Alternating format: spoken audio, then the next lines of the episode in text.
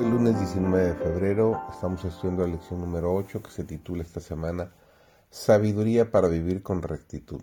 Servidor David González, nuestro título de hoy es Enséñanos a contar nuestros días.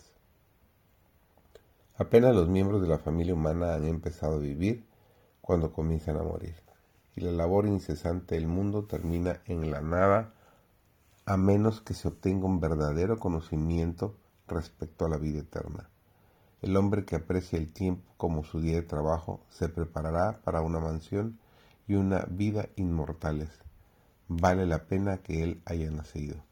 Se nos amonesta redimir el tiempo, pero el tiempo desperdiciado no puede recuperarse jamás.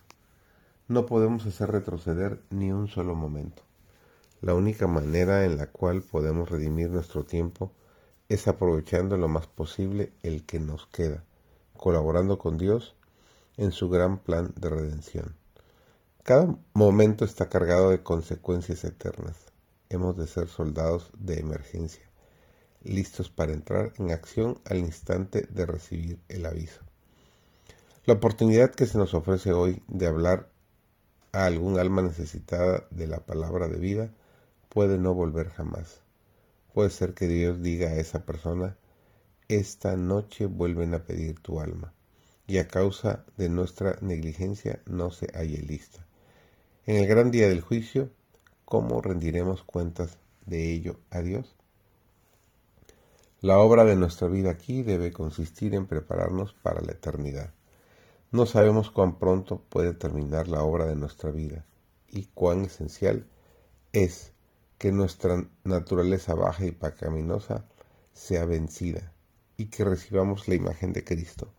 No tenemos tiempo que perder, necesitamos prepararnos cada día para la eternidad. Se nos concede tiempo en esta vida para buscar la dádiva de la vida eterna. Dios nos ha concedido un tiempo de prueba, y si vivimos nuestros 70 años, cuán corto es este periodo para obrar nuestra salvación.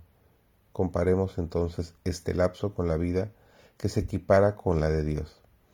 Nuestro corto tiempo de prueba puede terminar en cualquier momento. Entonces, cuán fervientes debiéramos ser a fin de asegurarnos un título indiscutible para un hogar en la tierra nueva. Mi inquietud consiste en hacer la obra que el Maestro me ha confiado y que nada me aparte de ella. Debemos tratar de ser uno con Dios, su interés debe ser el nuestro, como asimismo sus sentimientos y sus designios. Conocemos el amor de Dios por los pecadores y el infinito sacrificio que se ha hecho para salvar a las almas que perecen. Entonces, unámonos a Cristo en esta gran obra. Cristo no abandonará al alma por la cual murió. Ella puede dejarlo a Él y ser vencida por la tentación, pero nunca puede apartarse Cristo de uno a quien compró con su vida propia. Vivamos en contacto con el Cristo vivo, y Él nos asirá firmemente con una mano que nos guardará para siempre. Creamos en el amor con que Dios nos ama, y estaremos seguros.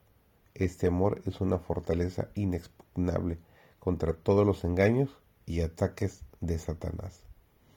Proverbios, el capítulo 18 y el versículo 10, nos dice para terminar el día de hoy, Torre fuerte es el nombre de Jehová.